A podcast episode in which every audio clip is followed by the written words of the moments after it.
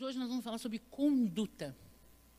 Faz duas semanas que Deus está falando comigo sobre conduta. Conduta, o que é conduta? Conduta é modo de agir, de viver, de se portar.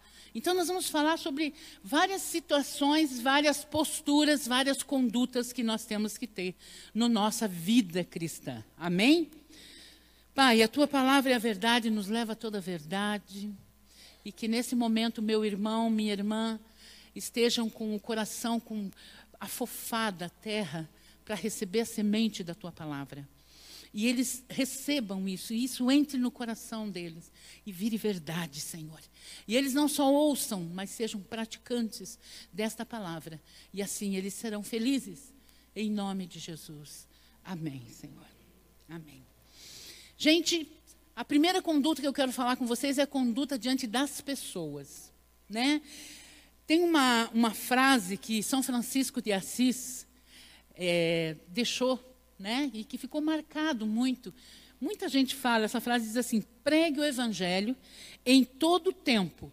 Se necessário for, use palavras. Porque muitas vezes nós queremos pregar o evangelho e não viver a conduta. Mas nós temos que ter uma conduta. Pessoas estão nos observando, gente.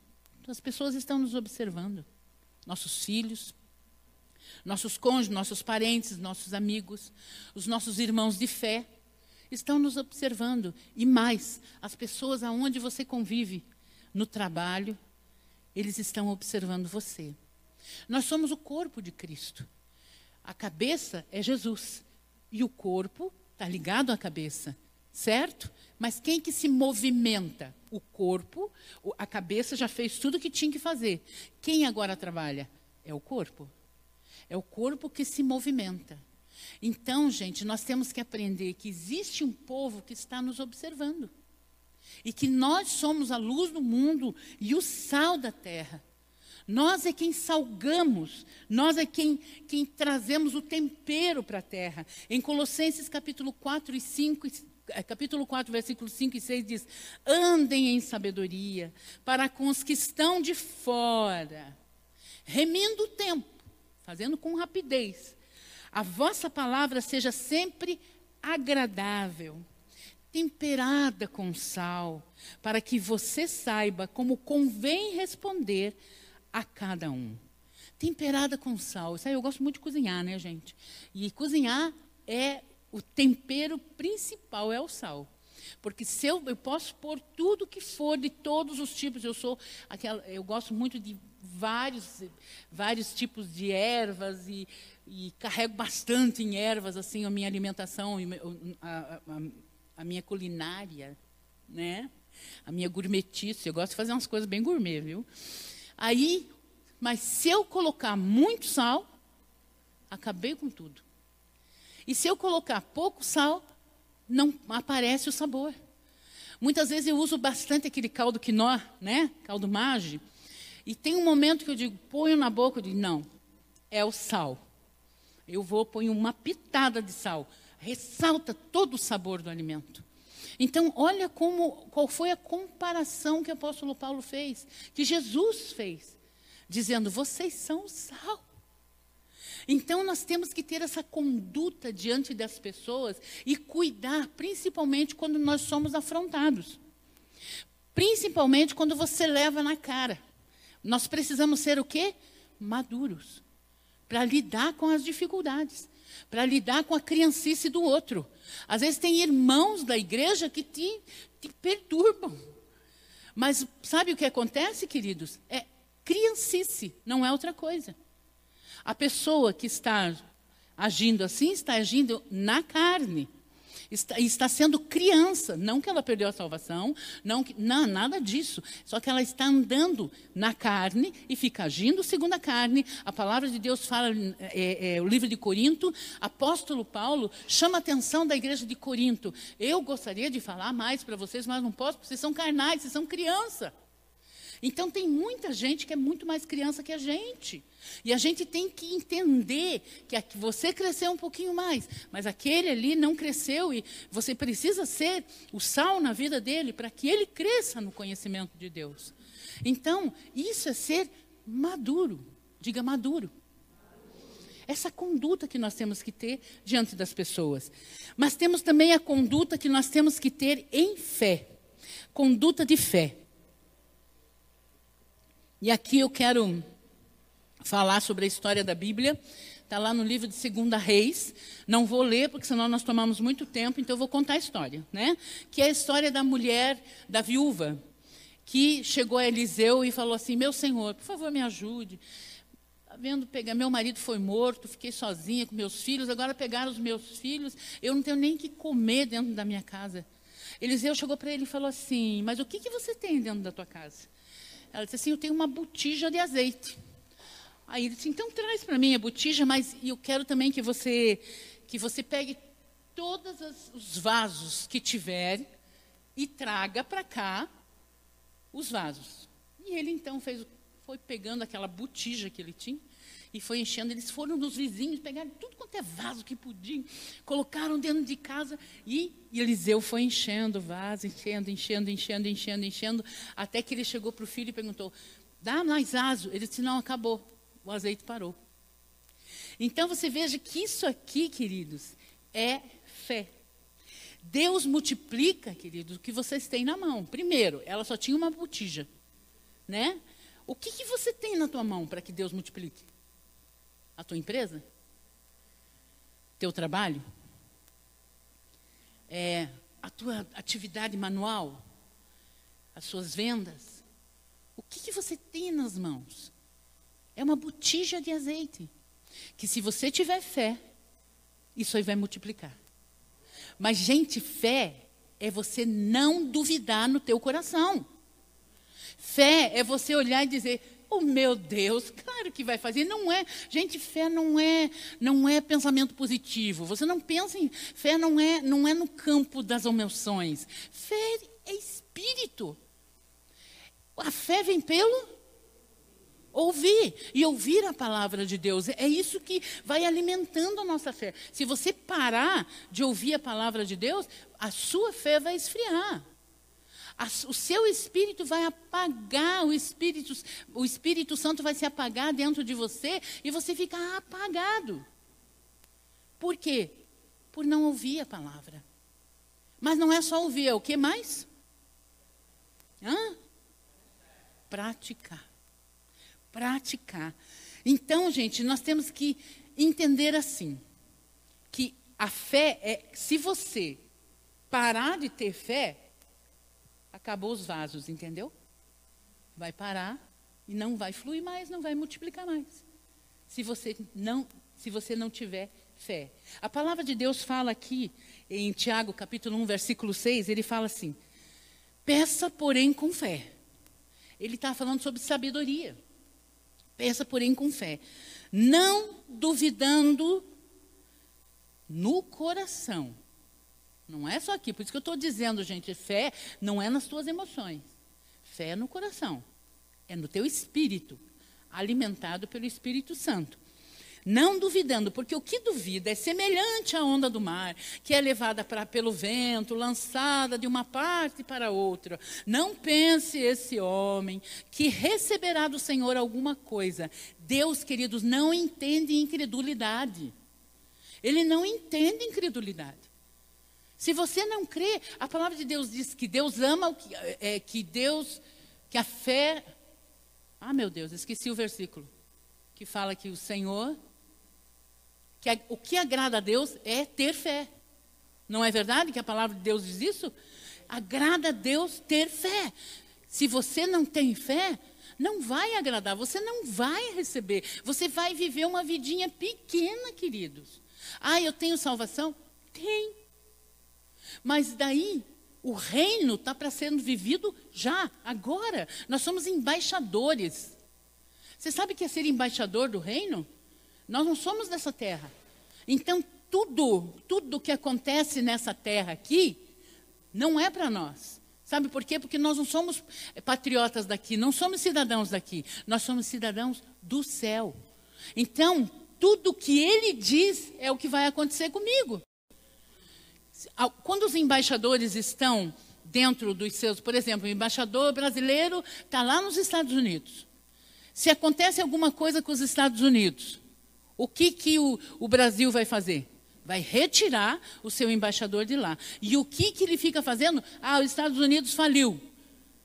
Só que ele é cidadão brasileiro. Então ele não vai falir. Porque quem vai manter ele não é o governo americano, é o governo brasileiro. Vocês estão entendendo que nós não somos dessa terra e que nós temos é a provisão do céu. Amém? Então você tem, não pode ficar nessa onda do mar. Uma hora crê, outra hora não crê, uma hora você vê, deu problema. Ah, meu Deus, eu vou morrer. Ah, vai dar. E murmura ainda. Abra a boca em murmuração, meu Deus. A Bíblia ainda diz: homem de coração dobre, em todos os seus caminhos. Gente, nós temos que ter um, uma firmeza de fé. É isso que eu creio. E é isso que eu vivo. Eu vivo de fé, gente. Eu não vivo do que. Eu não vivo do que. de pegar as coisas. Eu não, não, eu não tenho isso. Eu vivo da fé. Quando as coisas começam a pegar, eu dobro meu joelho e digo, Senhor, ó, o senhor está vendo isso aqui, ó? Tudo isso aqui. E agora? Eu vou entregar nas suas mãos, porque eu confio no Senhor. Mas Ele provê, gente.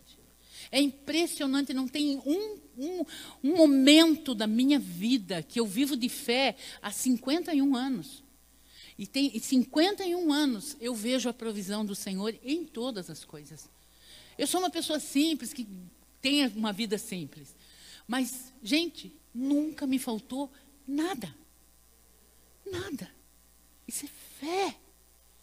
Fé, firmeza. Amém, queridos? Olha para o teu irmão agora. Fé. Agora tem uma que é a conduta de honra, gente. A conduta de honra é, a pessoa que consegue entender a conduta de honra é uma pessoa muito abençoada. E eu quero apresentar para vocês a história de Davi. Davi, ele foi perseguido por Saul porque Saul era o rei, né?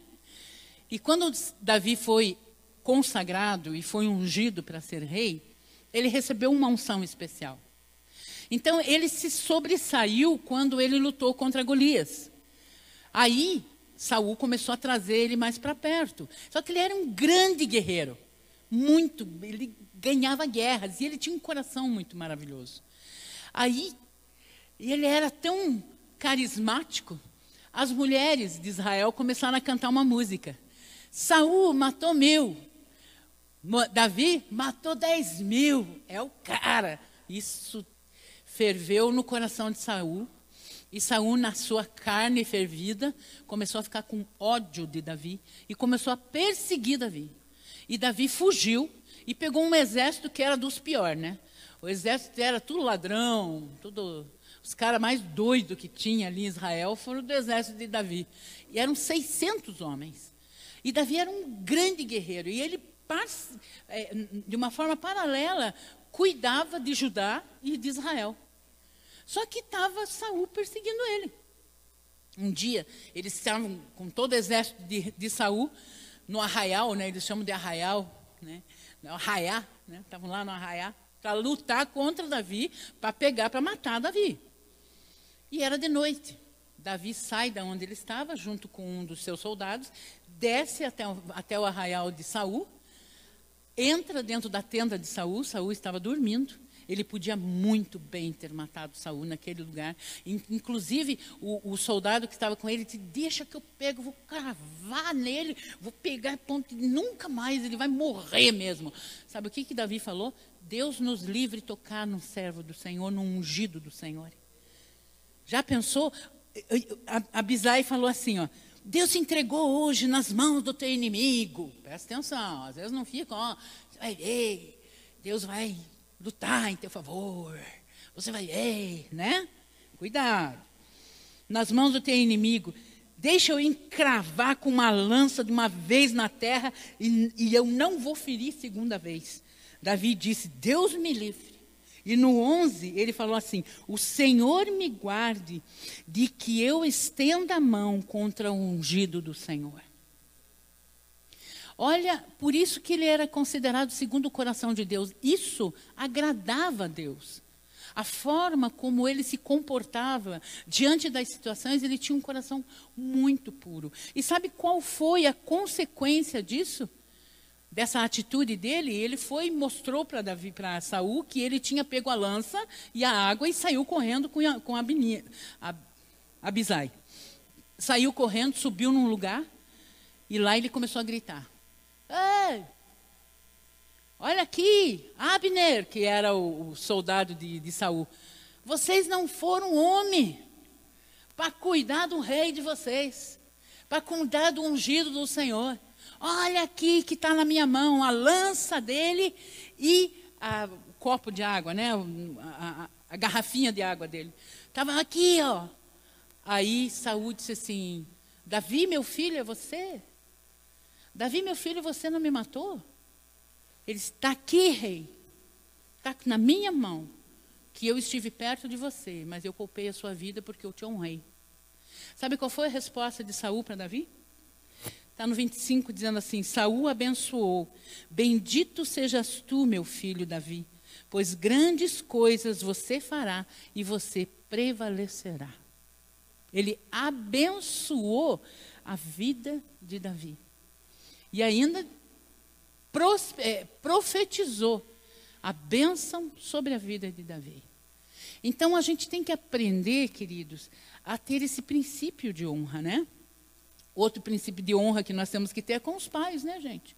A palavra de Deus que é o único mandamento com promessas, é o primeiro mandamento com promessas. Filhos, obedeçam os vossos pais, porque isso é justo. Só o que, que a palavra quer falar sobre justo? Quer dizer da nova natureza que você tem, filho convertido, a nova natureza que você tem é uma natureza que ama, é uma natureza que obedece. Então isso é justo, isso é da natureza nova de vocês.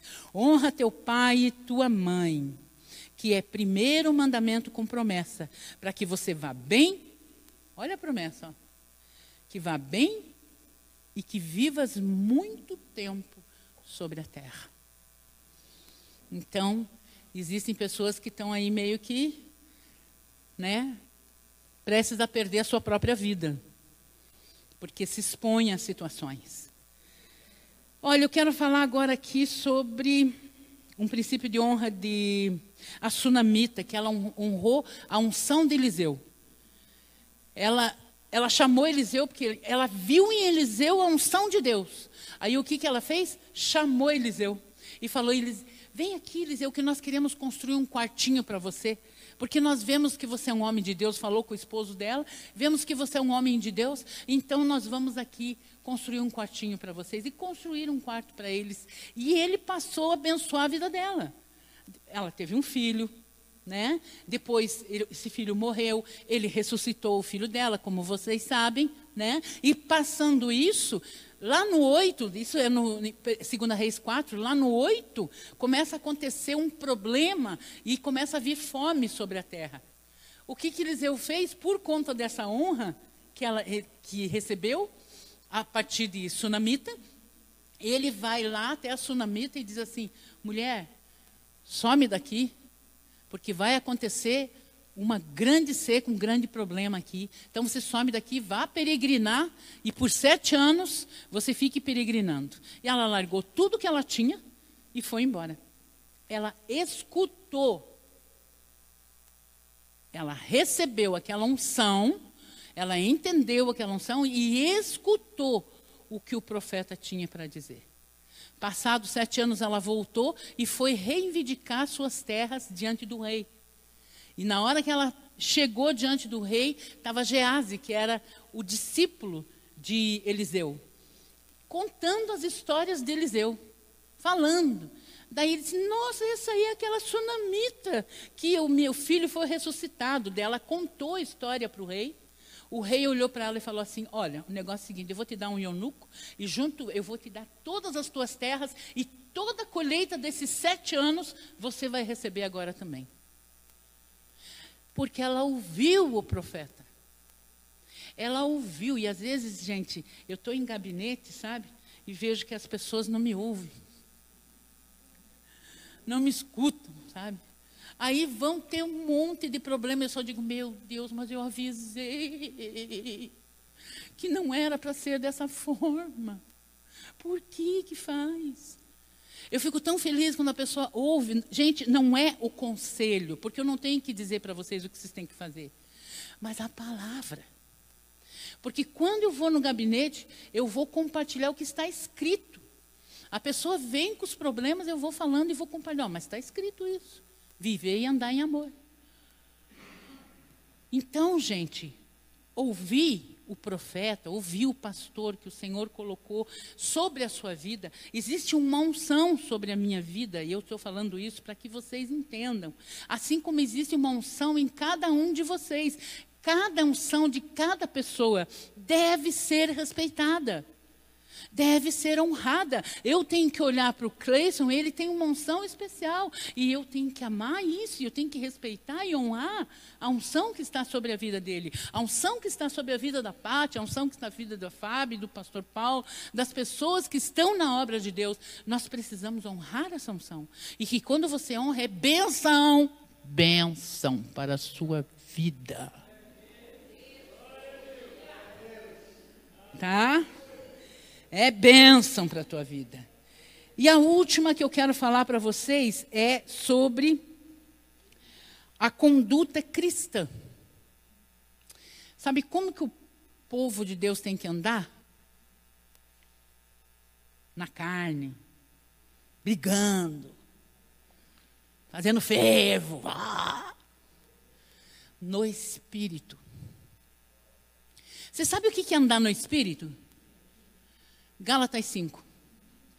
E o fruto do Espírito é amor, bondade, fé, longanimidade, benignidade, bondade, temperança e. Então, estou repetindo: temperança e domínio próprio é a mesma coisa. São nove. Vamos abrir, né? Vamos abrir lá, gente. Vamos ver o que é andar no Espírito. Quantas vezes eu já falei isso para vocês? Milhões, né? Milhões. E a gente tem que falar sempre. 5,22. E o fruto do Espírito é amor, alegria, paz, longanimidade. O que é longanimidade? Ânimo longo, né? Paciência, né? Benignidade, bondade, fé. Benignidade é generosidade, viu, gente? Bondade, fé, mansidão e domínio próprio. Essas aqui, isso aqui não tem lei contra. Mas você vê que o, qual é o carro-chefe do andar em, em espírito? É andar em amor. E vocês sabem que às vezes eu sou bem criticada, né, pelo fato de que eu sempre preguei sobre amor, né? Essa é a minha visão de trabalho, por quê? Porque isso é a palavra. Andar em amor é andar em espírito. Quando andamos em amor, nós andamos uma vida de paz, uma vida de tranquilidade. A religião, queridas, ela é algo opressor tudo que te oprime, tudo que te aprisiona, tudo que te deixa triste, não provém do Senhor. A, a religião é uma coisa que impõe regras, e que essas regras não são as regras da palavra. A regra da palavra é andar em amor. Porque o mandamento que Jesus deixou de todos aqueles lá morreram, tudo, ele só deixou um. Ele disse assim: a amai ao Senhor teu Deus sobre todas as coisas e ao próximo como eu vos amei. Ele falou ao próximo como a ti mesmo, e depois ele falou, num outro momento, ele falou, como eu vos amei. Amando da mesma forma. Esta é a nossa conduta cristã. Amando, vivendo, cumprindo a palavra de Deus. Se nós cumprirmos a palavra de Deus, nós temos uma vida leve, irmãos. Eu sempre digo aqui, o pecado é que aprisiona. Tem gente às vezes que diz, nossa, ser crente é complicado, viu? Esse negócio de ser crente é muito difícil. É difícil para quem anda na carne, né, gente? Agora, para quem está no espírito, andar na carne é que te aprisiona. O pecado, sim, que é complicado. Porque o pecado te entristece. Vocês já viram pessoas que estão, estavam bem e de repente estão mal? Vocês já estão, andando na carne? Você olha para ela, você vê nela algo escuro. Quantos já viram isso? Eu olhei, eu olho assim, meu Deus. Uma vez o meu filho, ele se desviou de um jeito, gente, de um jeito. Ele chegava em casa, meu filho estava escuro, gente. Eu disse, meu pai do céu, livra o Rafael dessas coisas, meu Deus. Cuida do meu filho, livra ele disso. Graças a Deus ele teve um encontro com Deus na época, teve uma situação e o Senhor tirou ele daquele momento. Porque o pecado deixa a pessoa escura. E a pessoa aprisionada, infeliz as emoções dela vão ficando afloradas, aí ela vai sentindo tristeza, aí ela vai sentindo é, é, é, raiva, ela vai sentindo todas essas emoções, elas vão ficando afloradas, e o diabo em cima da pessoa, ali, porque ela deu lugar à carne. Dando lugar à carne, se dá lugar ao diabo, porque o diabo não pode te tocar. Às vezes eu vejo um monte de gente com medo do diabo, achando que o diabo é mais poderoso que Deus. Pelo amor de Deus, Jesus já venceu o diabo, gente. Jesus já venceu, ele não tem poder sobre nós. De jeito nenhum. Esses tempos atrás ele estava ali fazendo uma cumba na esquina. Eu falei, Ei, pode sair daqui. Aqui não é o teu, teu lugar, aqui é meu lugar e o lugar dessa igreja aqui do lado. Ó. Nós aqui mandamos aqui. Pode tirar tuas patas daqui, pois nunca mais. E não vai pôr. Em nome de Jesus. Então, gente, nós temos que entender que Jesus já venceu o diabo. Então, ah, não, o diabo, o diabo está me atacando. Ele vai te atacar toda hora, gente. Ele vai tentar atacar você todo o tempo. Mas acontece que você tem o quê? A autoridade, no nome do Senhor de Jesus Cristo, de repreender toda a obra do mal. Esses dias chegou um rapaz, um, um, um, um empresário ligou para mim, pastora do céu, meu Deus, minha empresa, porque meus funcionários, porque. Falei, para. Calado. Ora, repreende, vai no banheiro, expulsa todos esses demônios que ele está oprimindo você. Ele está tentando fazer você parar. Vai no banheiro e repreende. Ele falou: É mesmo. Esqueceu. Gente, nós temos tudo isso em nossas mãos. Andem no espírito, andem na palavra. Parem de potencializar o diabo, de achar que ele é melhor que vocês. Você é o filho de Deus. Você é a filha de Deus. Ele morreu por você. Ele ressuscitou por nós, vai nos dar um novo corpo. Gente, é viver uma vida plena, maravilhosa, viver o reino já. Isso é a conduta da vida cristã. Viver a palavra em liberdade. Quando eu consegui entender isso, gente, consegui colocar as minhas emoções, isso tem sido diário, gente. Porque esse negócio de colocar as emoções é diário. Esse negócio de a gente crescer no espírito, a palavra de Deus diz assim: ainda que o meu homem exterior se corrompa, o meu interior se renova dia após dia. Isso significa que o nosso espírito está crescendo também. Que ele também está sendo renovado. Todos os dias. E é onde? Aqui, ó. E não é só você vir na igreja é você tendo uma prática de leitura da palavra e de praticar essa palavra na tua vida na, no meio da dificuldade, no meio da perseguição. Você sabia que crente é perseguido? Você sabia que a gente é tentado? Jesus foi tentado? Então por que nós não vamos ser tentados? Você acha que nós não vamos ser tentados? Eu já fui tentada várias vezes. Quem não foi tentado? Não é verdade? Quando é tentado, ia dizer não. Quando é perseguido, ia dizer não. Eu vou enfrentar isso aqui e vou ficar firme em Cristo, em nome de Jesus. É a gente ficar firme e inabalável.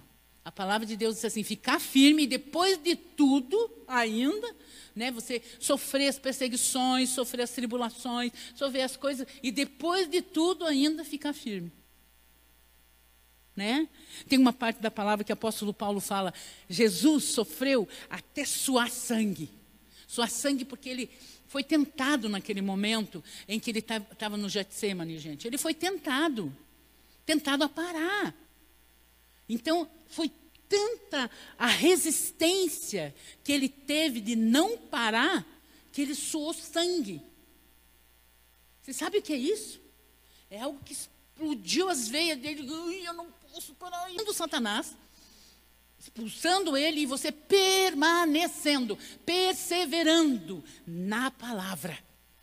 Você vai ver uma vida de vitória que você vai ter. Diga: minha vida é de fé em fé e de glória em glória. Gente, se vocês praticarem isso, vocês vão viver felizes e em paz. Dizer para vocês que tudo vai ser um céu douradinho, bonitinho, com um monte de estrelinha. A Bíblia não diz isso. Diz que é para a gente perseverar. Essa é a conduta cristã que nós temos que ter. Eu oro por essa igreja.